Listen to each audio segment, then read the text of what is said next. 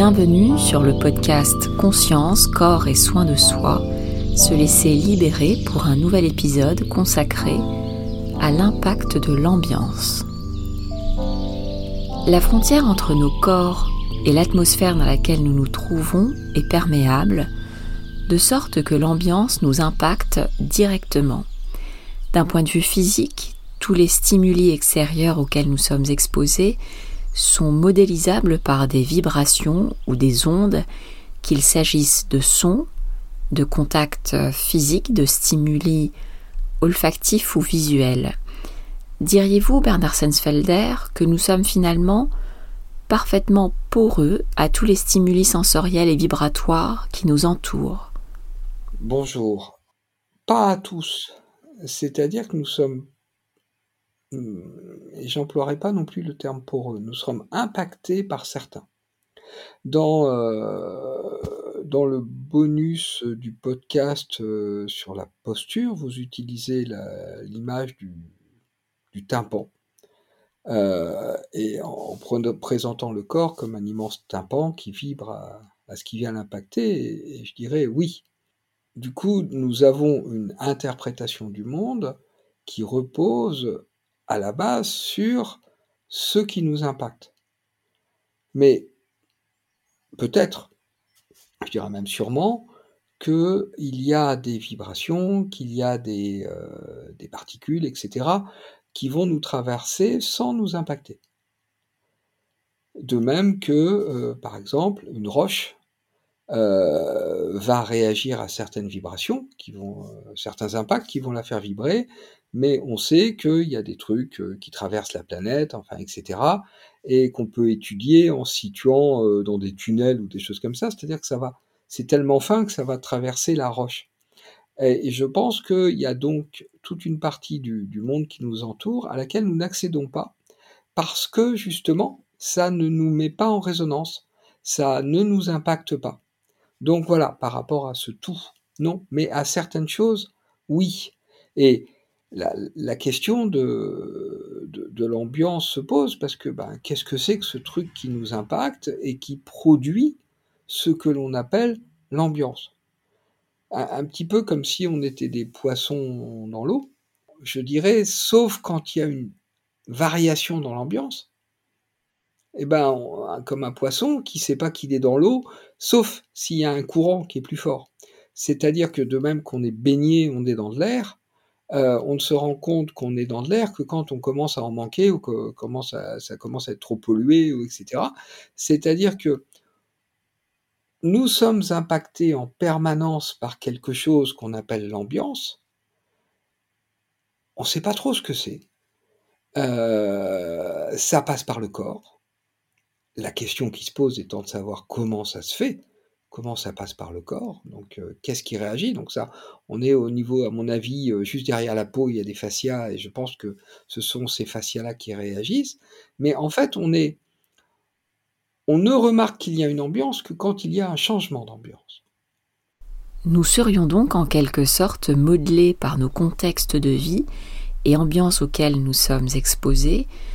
Notre façon d'être au monde ferait en cela en partie écho à ces ambiances et leur transformation à travers nous, chaque individualité et chaque prisme étant unique. L'ambiance serait donc agissante en nous, mais son impact différerait d'un être à l'autre en fonction de l'angle de réflexion propre à chacun, un peu comme une onde lumineuse qui viendrait se réfléchir contre un objet permettant par là même de le révéler. Pourrait-on affirmer qu'une ambiance chargée de tension a un impact singulier chez chacun? Carrément. Alors on peut même, euh, abonder dans ce sens-là et, développer ça. C'est-à-dire que euh, lorsque par exemple on fait des études de psychologie, on cherche les événements. Qu'est-ce qui vous est arrivé? Or, qu'est-ce qui va donner un impact? À un événement, moi je suis convaincu que ce n'est pas l'événement en lui-même, mais l'ambiance autour de cet événement. C'est-à-dire qu'un petit peu comme si la, la, couleur de l'événement, la saveur de l'événement, c'était l'ambiance. Et en fonction de ce qu'on a vécu, l'ambiance d'un événement va réveiller éventuellement d'autres ambiances, donc des traces dans le corps. C'est-à-dire qu'on est d'abord sensible à l'ambiance et en deuxième temps à un événement. On peut même aller encore plus loin. Une personne vit quelque chose dans une ambiance, on va dire, sereine. Et donc elle la vit bien. Et puis elle raconte ce qu'elle a vécu à d'autres personnes, et les gens sont choqués par ça. Et du coup, dans la pièce, alors que la personne avait bien vécu le premier événement, le fait d'en parler met la personne face à un changement d'ambiance, mais ce coup-ci négatif. Du coup, la personne, au fond d'elle, ça va remettre en cause la façon dont elle a vécu le premier événement et éventuellement l'associer à cette deuxième ambiance. Et c'est ça qui restera. C'est-à-dire que même un événement qui a été bien vécu peut par la suite être transformé par le récit et par l'ambiance qui s'y accole. Alors, c'est quoi cette histoire d'événement qui est bien vécu On va prendre quelqu'un qui reçoit un coup. Par exemple, qui reçoit un, qui reçoit un coup de poing. On va dire, bah, c'est un événement négatif. Si ce coup de poing a été donné dans le cadre de quelque chose de très très festif, et c'est-à-dire c'est quelque chose d'involontaire. Il y a eu euh, un enchaînement de gestes qui fait que quelqu'un s'est retrouvé à recevoir un coup de poing, mais personne n'a voulu frapper l'autre. Ça s'est trouvé comme ça. La personne va ressentir une douleur sur le moment, mais l'ambiance autour étant festive, même il n'y a pas d'agression, il n'y a pas d'ambiance d'agression, il va y avoir juste un impact, c'est le cas de le dire, de douleur, mais ça va très très vite passer. Et la personne, a priori, ne gardera pas de traces de cet événement. Alors qu'un coup de poing donné par quelqu'un d'agressif va être donné par quelqu'un qui dégage donc une tension, et l'ambiance, c'est ça, c'est la tension dégagée par l'agresseur. Et là, ça aura un impact. C'est-à-dire que l'événement aura un impact parce qu'il est porté par une ambiance euh, très tendu. Et donc là, on est dans une inversion de la façon dont qu'on a euh, de, voir les choses, c'est-à-dire que ce n'est pas l'événement qui est important, c'est l'ambiance. Et là, je peux développer encore. Euh, il y a quelques années, je reçois une, adolescente, je sais plus, 12-13 ans, qui, à partir de la rentrée de septembre, s'était mis à, à subir, parce qu'on dit qu'il développe, mais euh, la notion de développer euh, sous-tend une notion de volontaire, donc à, subir une phobie scolaire. Cette personne était là et elle n'arrivait plus à aller en, classe. Bon. Je la reçois avec ses parents et je suis frappé par le fait que c'est une famille très calme, posée, aimante. Ce sont des gens adorables. Euh, cette adolescente, jusqu'ici, va très bien. Euh, il n'y a jamais eu de soucis scolaires et à la maison ça va bien. Bon. Et voilà, je, cherche à comprendre un petit peu ce qui se passe et, je comprends pas ce qui se passe. C'est-à-dire que, objectivement, la phobie scolaire qui s'est déclenchée, on ne comprend pas ce qu'elle vient faire là. Mais bon, je me demande ce qui s'est passé pendant l'été pour que, à la rentrée, y ait cette phobie scolaire qui se soit déclenchée. On fait des séances, on pratique donc l'hypnothérapie, donc on pratique de l'hypnose, et je demande au corps d'aller chercher la tension qu'il y a à l'idée d'aller à l'école, d'aller au, pardon, au, collège. Et il y a plein de tensions qui montent, et il va se passer ce qui se passe des fois en hypnothérapie, c'est-à-dire que le symptôme disparaît, le truc se résout, et après l'explication arrive. Et elle va raconter. Euh, et ensuite, je vais lui expliquer, en fait. C'est assez amusant. Tout, fonctionne à l'envers par rapport à une thérapie habituelle. Bien. Cette, euh, cette famille gère un camping. Ce camping est un camping familial. C'est-à-dire que ce sont les mêmes familles qui viennent là depuis des années, etc. Et il y a un côté très amical et très bon enfant dans ce camping. Les gens se connaissent, etc. Bon. Or, cet été-là, il y a eu un étranger, il y a eu une personne qui n'était jamais venue, euh, et il s'est avéré après qu'ils ont appris que cette personne, c'était un pédophile, et un pédophile avéré. Alors la question qui se pose immédiatement quand euh, ces souvenirs la reviennent, c'est est-ce qu'il s'est passé quelque chose? Alors, il n'y a pas eu d'agression physique. Il y a eu un échange de regards. C'est-à-dire que cette jeune euh, qui avait 11-12 ans à ce moment-là a eu les, les yeux de ce pervers qui se sont posés sur elle et il a eu sûrement du désir pour elle et elle a, à travers les yeux de ce pervers et à travers ce qu'il a dégagé à ce moment-là, elle a été envahie par une ambiance de perversité. C'est-à-dire qu'elle est restée scotchée par le regard de, cette personne, elle il y a une sidération, et elle a été envahie par ce qu'il dégageait. Et ça s'est arrêté là. C'est-à-dire qu'en termes d'événements, il ne s'est rien passé, si ce n'est un échange de regards. Par contre, en termes de changement d'ambiance, ça a été terrible. C'est-à-dire que brusquement, cette euh, euh, jeune adolescente qui vit dans une ambiance entre guillemets bisounours, quelque chose de très très léger, de très mignon et de pas pervers du tout, a été plongée dans de la perversité pendant, je sais pas, peut-être deux minutes. Et ça l'a complètement, complètement marqué. Son corps a été envahi par cette tension. Alors, pourquoi phobie scolaire? Tout simplement parce que euh, nous en avons parlé à un autre moment, parce qu'il y a les neurones miroirs. C'est-à-dire que son corps a été envahi par cette tension, c'est-à-dire que je dirais que à cause des neurones miroirs, elle est devenue perverse. Évidemment, pas en acte, mais en tant qu'image d'elle-même. C'est les neurones miroirs. Ce que l'autre dégage, ce que l'on fait, l'autre fait, etc. On le fait. C'est-à-dire que pour elle, c'est comme si elle était perverse. Et du coup, elle est dans l'incapacité d'aller en classe parce qu'elle a peur de faire du mal aux autres. Parce que dans le fond, elle a peur d'être perverse.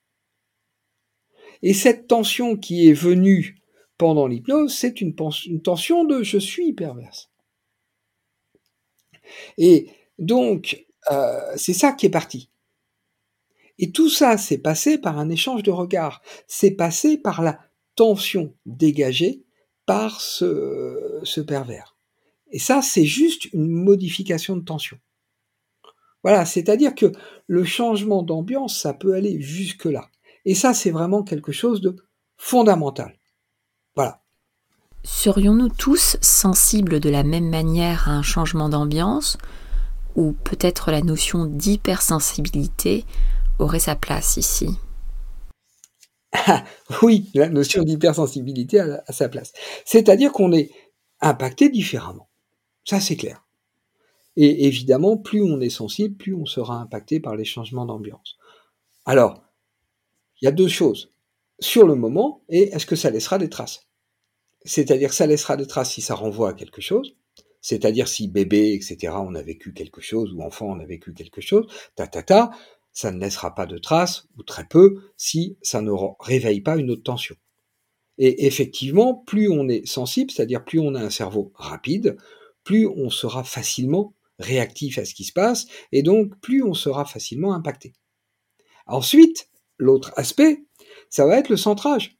C'est-à-dire que plus l'on est centré, plus on sera traversé par les modifications de l'ambiance, mais ça ne laissera pas de traces. C'est-à-dire que, on avait parlé de la posture, plus on est centré, plus on capte les choses, mais sans que ça nous impacte. Un hypnothérapeute, c'est quelqu'un qui va être en permanence impacté par les changements d'ambiance qu'il y a chez le patient, mais sans que ça laisse de traces. Je me souviens notamment d'un stage euh, en ainophonie où euh, il y avait une personne extrêmement manipulatrice avec un fond légèrement pervers qui essayer de déstabiliser Benjamin Grenard. Et Benjamin Grenard, qui était donc au clavier, était extrêmement bien centré, et c'était, c'était génial à voir, c'est-à-dire que cette personne lui disait des choses qui auraient déstabilisé n'importe qui, et Benjamin n'a à aucun moment remarqué comment elle essayait de le manipuler, comment elle essayait de le déstabiliser, et lui, il est resté, je dirais, très très droit dans ses bottes, très très bien aligné, et il répondait très très sereinement à tout ce qu'elle disait, et tout simplement parce que bah il était tellement aligné que ça glissait. Et du coup, elle était complètement déstabilisée, ce qui lui offrait la possibilité justement de bouger. Ça lui offrait la possibilité d'un type de réaction différent. Et c'était magnifique. Et c'était lié au fait de, de son centrage, c'était lié au fait qu'il était extrêmement bien aligné. Voilà. Et donc, euh, comment dire, plus on est centré, plus on va être sensible à l'ambiance, mais moins on va être impacté. C'est ça le truc. C'est-à-dire que moins il y aura de traces. À partir de là, la notion de je suis trop sensible, non, c'est je suis sensible, je suis un, ou une hypersensible, mais le problème c'est pas d'être hypersensible, le problème c'est de ne pas être aligné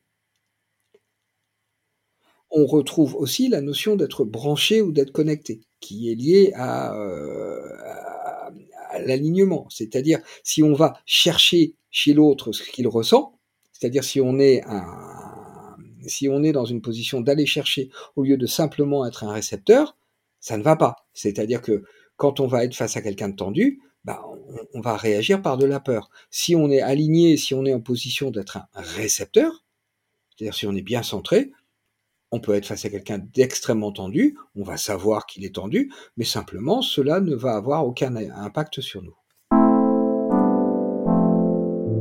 L'impact du changement d'ambiance serait finalement conditionné par notre sensibilité propre et la résonance de notre vécu plus ou moins chargé de tension. Tout cela serait contrebalancé par notre qualité de centrage. Est-ce bien cela, Bernard Sensfelder? Oui, prenons un, exemple en, séance. C'est-à-dire tout simplement prendre des séances, des exemples en séance, parce que bah, comme tout le monde, il y a quand je, fais fonctionner la quand je fais la où là je suis très très bien centré, et puis il y a la vie de tous les jours, où là bah, je suis comme tout le monde. Bon, euh, je reçois une personne, cette personne dégage une tension, et cette tension est une tension de rejet. C'est-à-dire qu'il y a des personnes qui ont des problématiques de rejet et ça va être repéré facilement en tant qu'aïnothérapeute, tout simplement parce que si l'on est suffisamment centré, lorsque cette personne euh, commence à parler, etc., ou même euh, simplement quand elle rentre dans la pièce, on a envie que la séance s'arrête, ou même on a envie que la personne ne revienne pas. C'est-à-dire qu'on a envie de rejeter le patient. Si on a envie de rejeter le patient, euh, c'est que cette personne dégage une ambiance de rejet malgré elle. C'est-à-dire qu'elle est prise dans une problématique de rejet. C'est-à-dire que si j'étais, je dirais, dans ma vie de tous les jours, éventuellement j'aurais envie de rejeter cette personne et la relation n'irait pas plus loin. Mais si je suis dans mon positionnement d'hypnothérapeute, bien, je vais me servir de ce ressenti de rejet pour guider l'hypnose. C'est-à-dire que je vais euh, laisser le fauteuil, installer la personne dans je suis rejeté, par exemple. C'est-à-dire que l'ambiance va être un indicateur de la problématique de la personne. Mais ce n'est possible que si je suis bien aligné. Si je ne suis pas bien aligné, si je ne suis pas bien centré, je vais passer à côté. Voilà.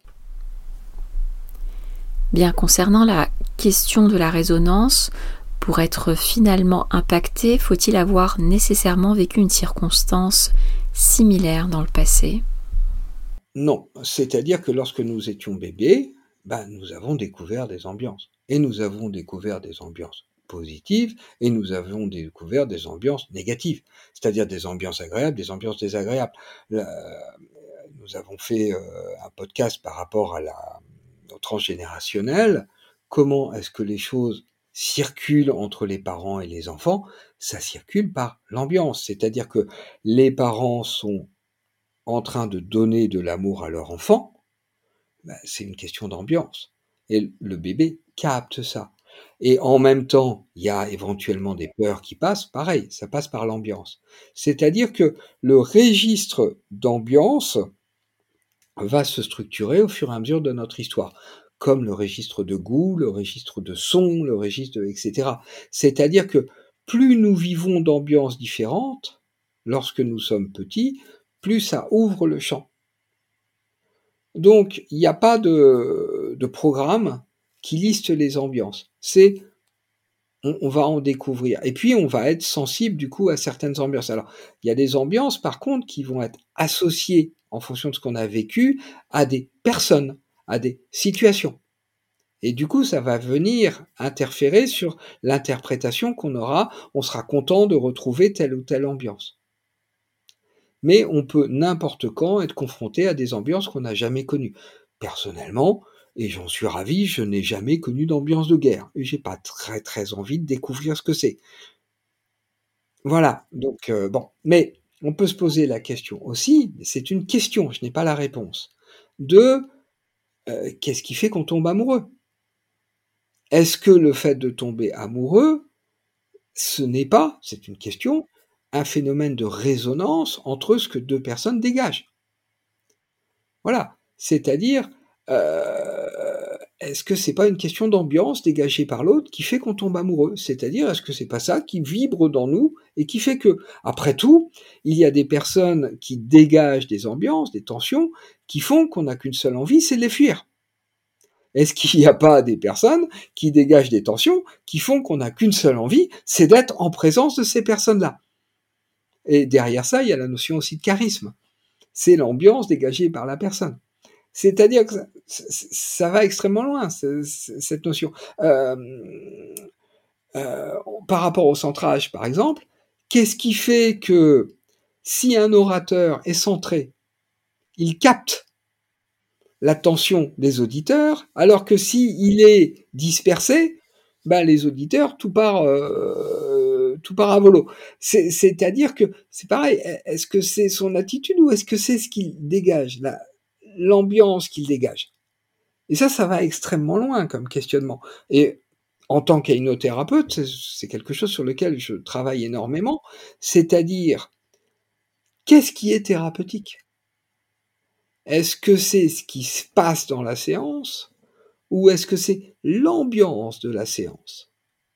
Et depuis que je travaille en utilisant l'état d'hypnose, ma question c'est quelle est l'importance de ce qu'on dit?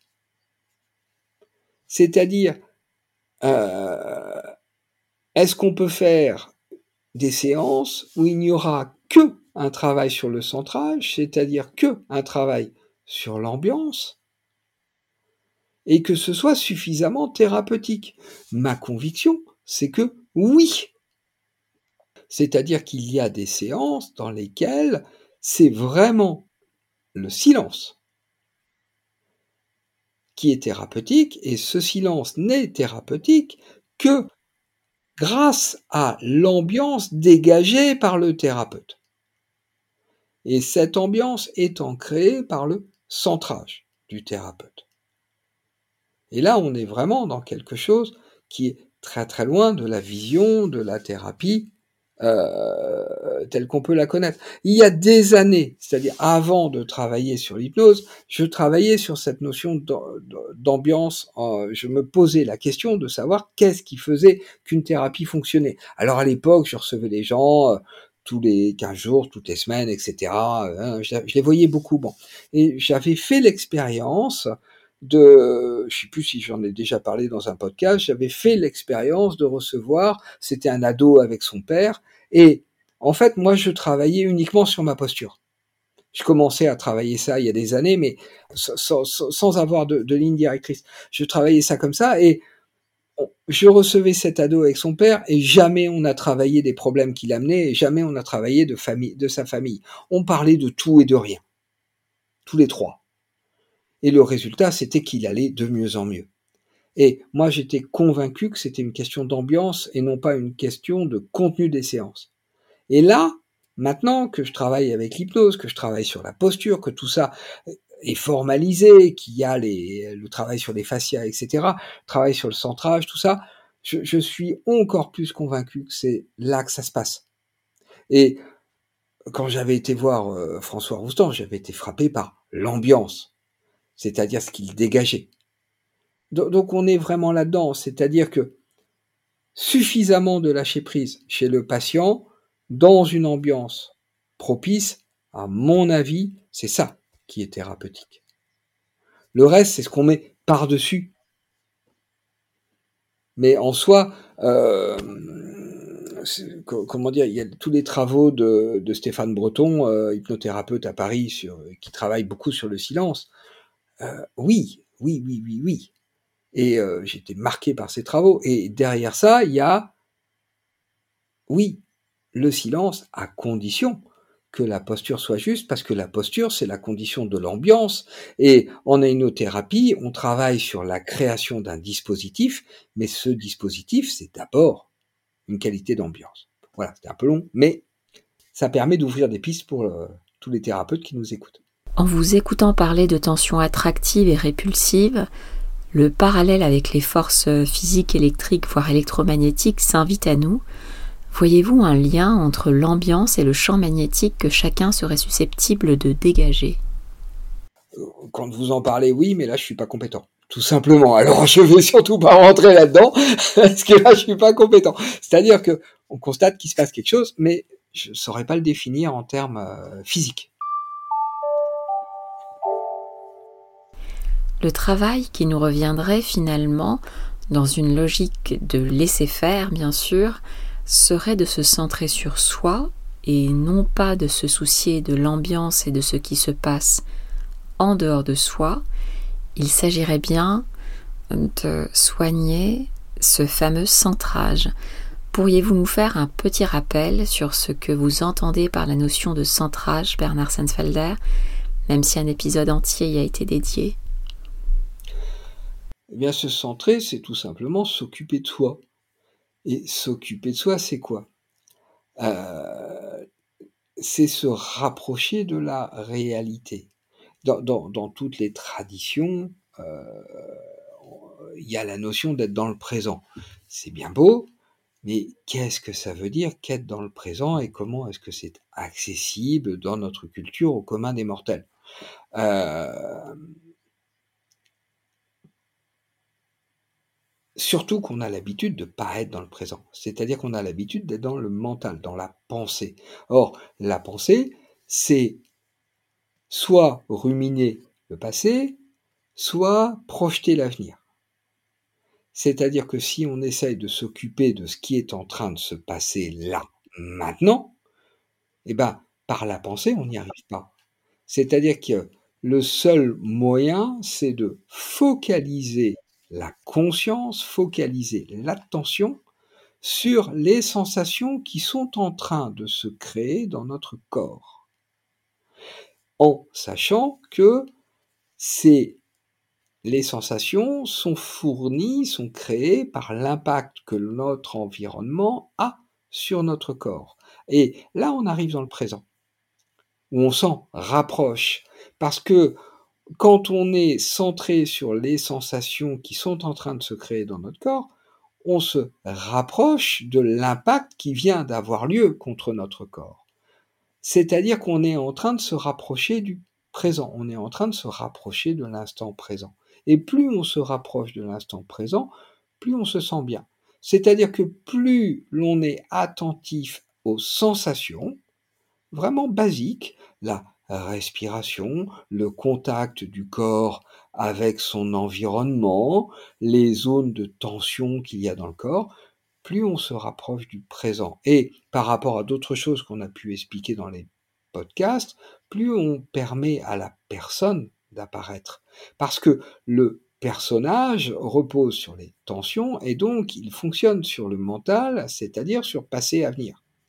Et donc plus je suis en train de me centrer sur la sensation du contact de mes pieds avec le sol, plus je suis en train de devenir moi-même, plus je suis en train d'aller dans le présent, plus je suis en train de ressentir l'ambiance telle qu'elle est maintenant. Donc, euh, et c'est ça, le centrage. C'est-à-dire que les outils de centrage sont des outils pour aller vers ça, que ce soit s'occuper de la respiration, que ce soit s'occuper de l'inclinaison du bassin, que ce soit s'occuper de la posture de, la colonne vertébrale, de la hauteur des omoplates, que ce soit s'occuper de la hauteur de la voix et des vibrations que la voix provoque dans le corps, on est en train de descendre dans les sensations. Voilà, et c'est vraiment la clé. C'est-à-dire que s'asseoir, par exemple, mais on peut le faire debout, et se centrer sur les sensations qui sont en train d'avoir lieu, c'est vraiment accéder à soi-même. Et dans la mesure où les seuls accès qu'on a au monde extérieur euh, passent par ça, par le corps, et ensuite il y a une interprétation, donc on se situe avant l'interprétation, en fait, plus on est dans la sensation, plus on est avant la mise en forme qu'il y a dans le cerveau, euh, plus on a accès au monde qui nous entoure. C'est-à-dire que plus on est centré, plus on a accès à ce qui se passe autour. Une dernière question, Bernard Sensfelder. Le centrage peut-il avoir un impact sur l'ambiance? Oui, c'est-à-dire que nous sommes des récepteurs, mais nous sommes des émetteurs. Et nous sommes des émetteurs d'ambiance. Plus nous sommes centrés, oui, oui, c'est très juste, plus nous sommes centrés, plus nous dégageons une ambiance détendue, plus nous dégageons une ambiance agréable. C'est-à-dire que le centrage transforme l'ambiance qu'il y a dans la pièce. Donc oui, et du coup, ça a eu un impact sur l'ambiance dégagée par les autres. C'est-à-dire que c'est fondamental. C'est une personne centrée modifie l'ambiance autour d'elle. Il y a un livre qui est de Laurence Durel qui s'appelle Le sourire du Tao, et dans ce livre, il y a un petit truc qui est relaté, c'est une pratique euh, chinoise, dans ce qui est dit dans le livre, dans laquelle, lorsque quelqu'un ne va pas bien, il suffit de s'asseoir à côté, de se centrer, en fait, et au bout d'un moment, la personne va mieux. Et j'ai lu ce premier livre lorsque j'étais étudiant en psychologie, j'ai trouvé ça débile. Euh, et puis j'y suis revenu il y, a, pas si longtemps que ça, et j'ai trouvé ça génial. Euh, alors peut-être que c'est moi qui suis devenu débile, et, et, et, je l'ai pratiqué. Et je l'ai pratiqué euh, avec bonheur. Et euh, effectivement, euh, j'ai eu des retours de oh j'allais pas bien, j'avais pas le moral, t'es venu t'asseoir à côté de moi, t'as rien dit, t'as rien fait, et au bout d'un moment, je me sentais mieux. Alors ça, oui. Oui, oui, tout à fait. Moi, j'étais simplement hyper centré. Voilà. Un grand merci, Bernard Sensfelder, pour nous avoir éclairé autour de l'ambiance qui nous impacte et de celle qu'on dégage. Je vous dis à très bientôt sur le chemin du bien-être. Merci Bernard. À bientôt.